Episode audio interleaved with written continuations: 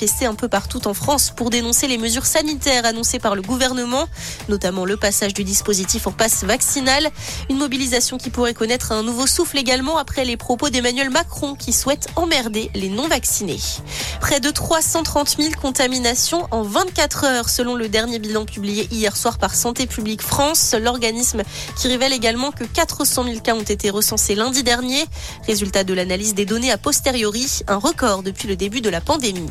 Dans le reste de l'actualité, un homme placé en garde à vue hier à Fréjus, il s'est présenté à la gendarmerie avec la tête et les parties génitales d'un homme coupé. Il a avoué avoir commis un meurtre. Le mis en cause était déjà connu des services de police. Il devra subir un examen psychiatrique. Selon le parquet de Toulon, le mobile du crime est encore incertain. Les employés non essentiels du consulat des États-Unis autorisés à quitter le Kazakhstan annoncent hier alors que le pays traverse également une importante crise sociale. Des émeutes se sont déclenchées cette semaine après une hausse du prix du gaz, une mobilisation violemment réprimée par le gouvernement.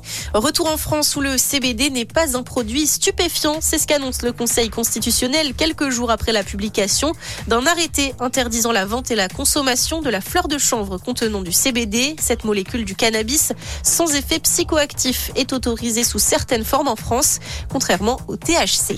Et puis le football, l'Olympique de Marseille brise la malédiction et s'est imposé hier soir à Bordeaux. Score final 1-0 pour cette 20e journée de Ligue 1.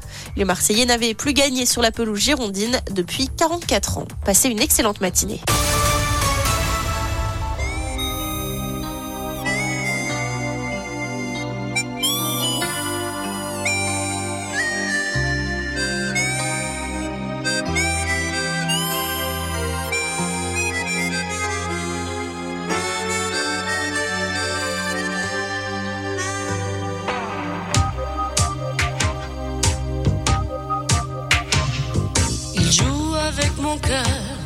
Il triche avec ma vie, il dit des mots menteurs, et moi je crois tout ce qu'il dit.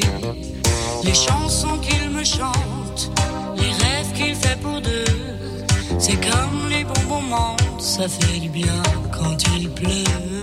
Je me raconte des histoires en écoutant sa voix, c'est pas vrai ces histoires, mais moi j'y crois.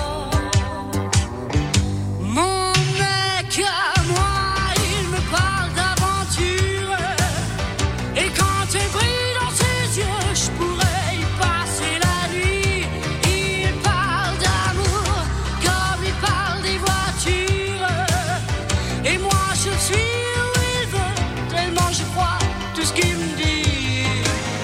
Tellement je crois tout ce qu'il me dit.